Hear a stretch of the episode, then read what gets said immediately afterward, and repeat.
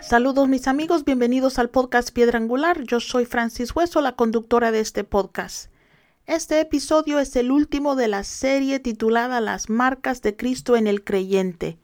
Créanme que he disfrutado compartir esta serie con ustedes y espero que haya sido de bendición para todos.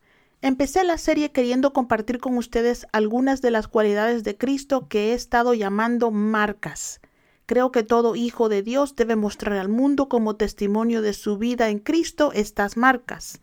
Pablo dijo a la iglesia de Galacia que nadie me cause problemas porque yo llevo en mí las marcas de Jesús.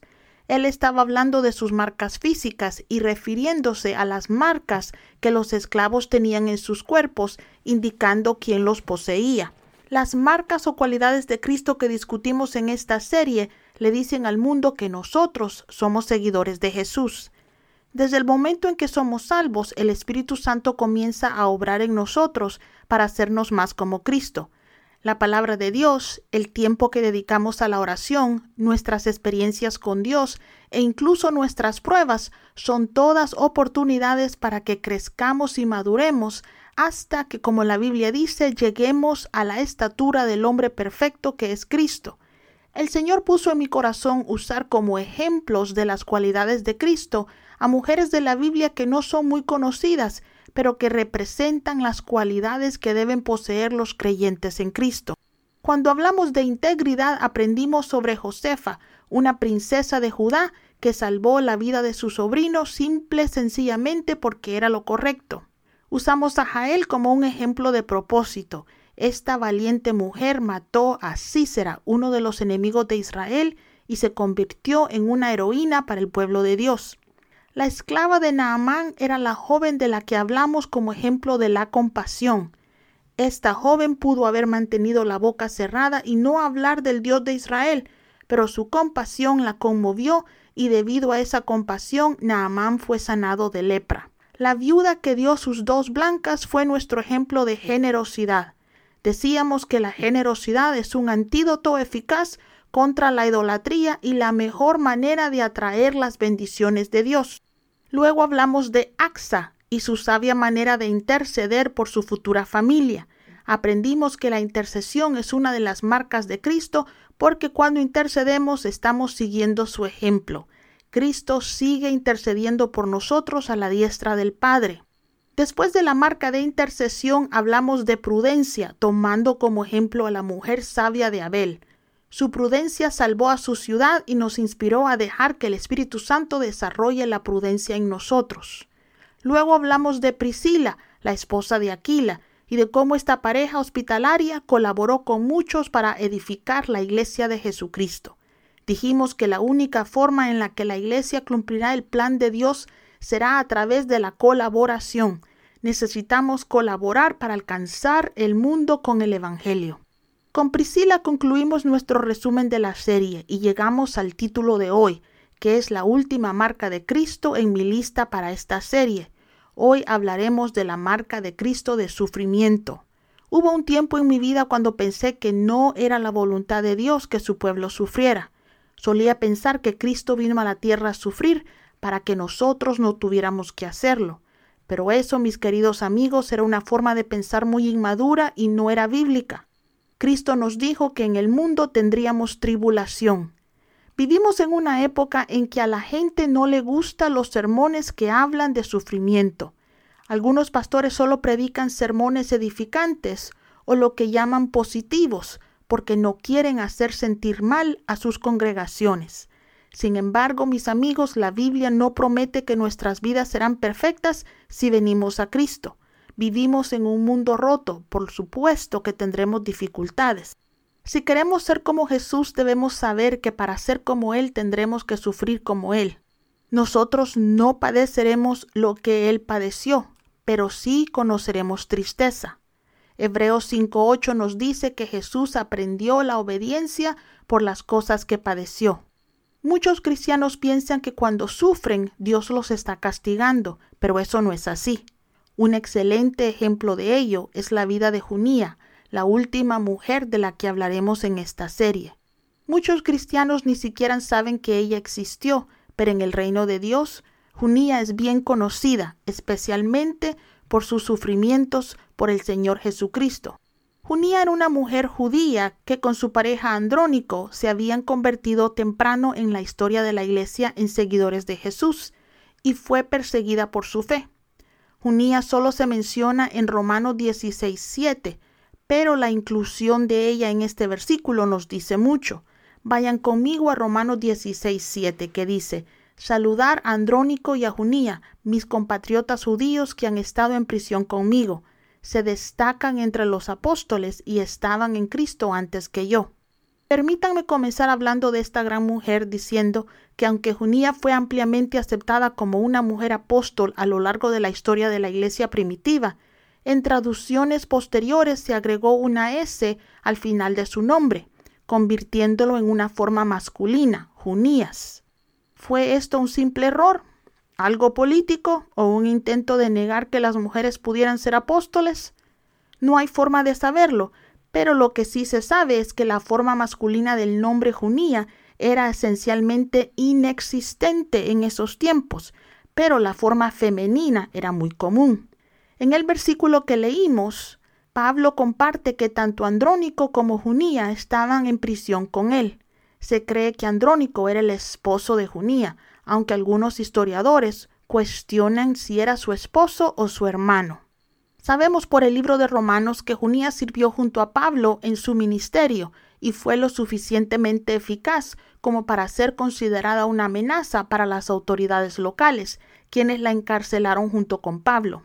Elegí a esta mujer como ejemplo de sufrimiento porque ella fue encarcelada no porque fuera un criminal, sino porque predicaba el Evangelio. Una cosa es sufrir las consecuencias de nuestros pecados o errores, y otra es sufrir por nuestra obediencia a Cristo. Cuando las personas piensan que Dios no permite que la gente buena sufra, están invalidando todo el sufrimiento de muchos santos de la Biblia que sufrieron grandes dolores por la causa de Cristo. En los días de Pablo, las prisiones eran lugares terribles. La mayoría de ellas eran cuevas sucias, húmedas y frías.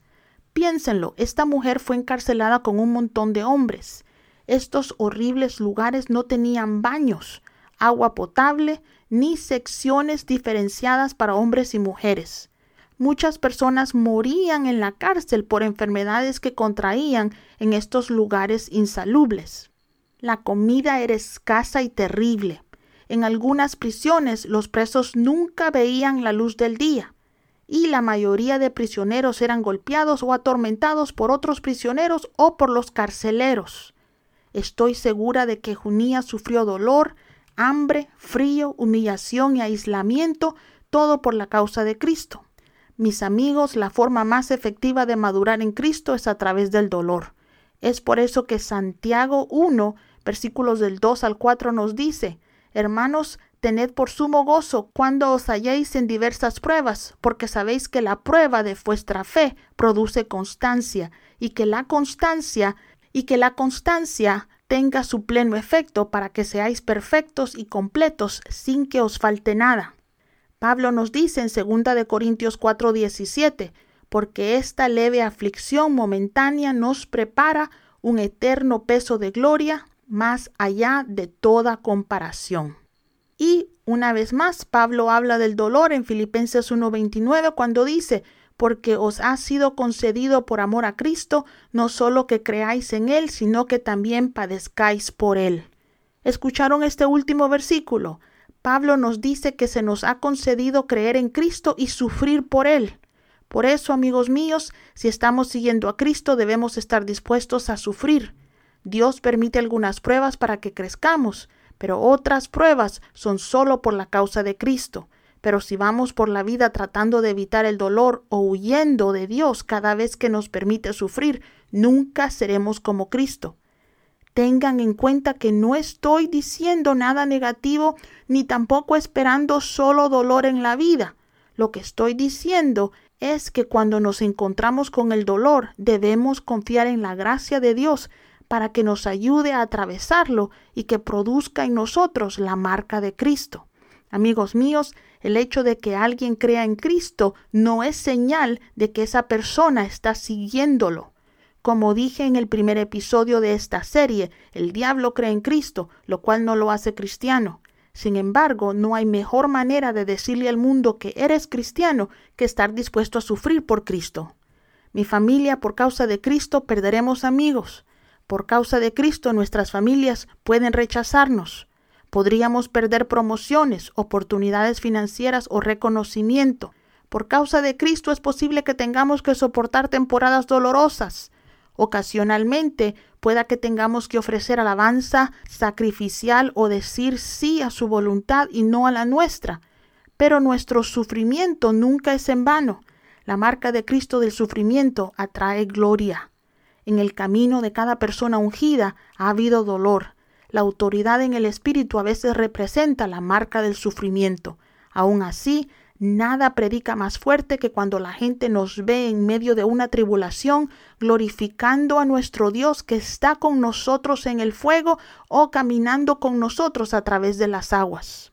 Si estás en medio de una temporada dolorosa, mi amigo, pido gracia sobre tu vida. Que la gracia de Dios te dé la fuerza que vas a necesitar para soportar tu prueba ruego que sientas la presencia del Espíritu Santo sosteniéndote en tu hora más oscura y que la paz de Dios que sobrepasa todo entendimiento guarde tu corazón a través de tus tormentas. Junía llevó sobre sí la marca de Cristo de sufrimiento.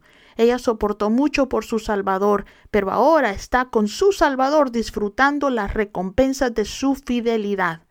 Deja que las marcas de Cristo que llevas en ti brillen a tu alrededor. Muéstrale a las personas que te rodean que no conocen a Cristo quién es un verdadero creyente. Predica con tu vida, amigo mío. Muchas otras cualidades representan una marca de Cristo en la vida del creyente, además de las que compartí contigo en esta serie. Lo que yo espero es que las ocho que compartí te inspiren a desarrollar las marcas de tu Salvador en tu vida.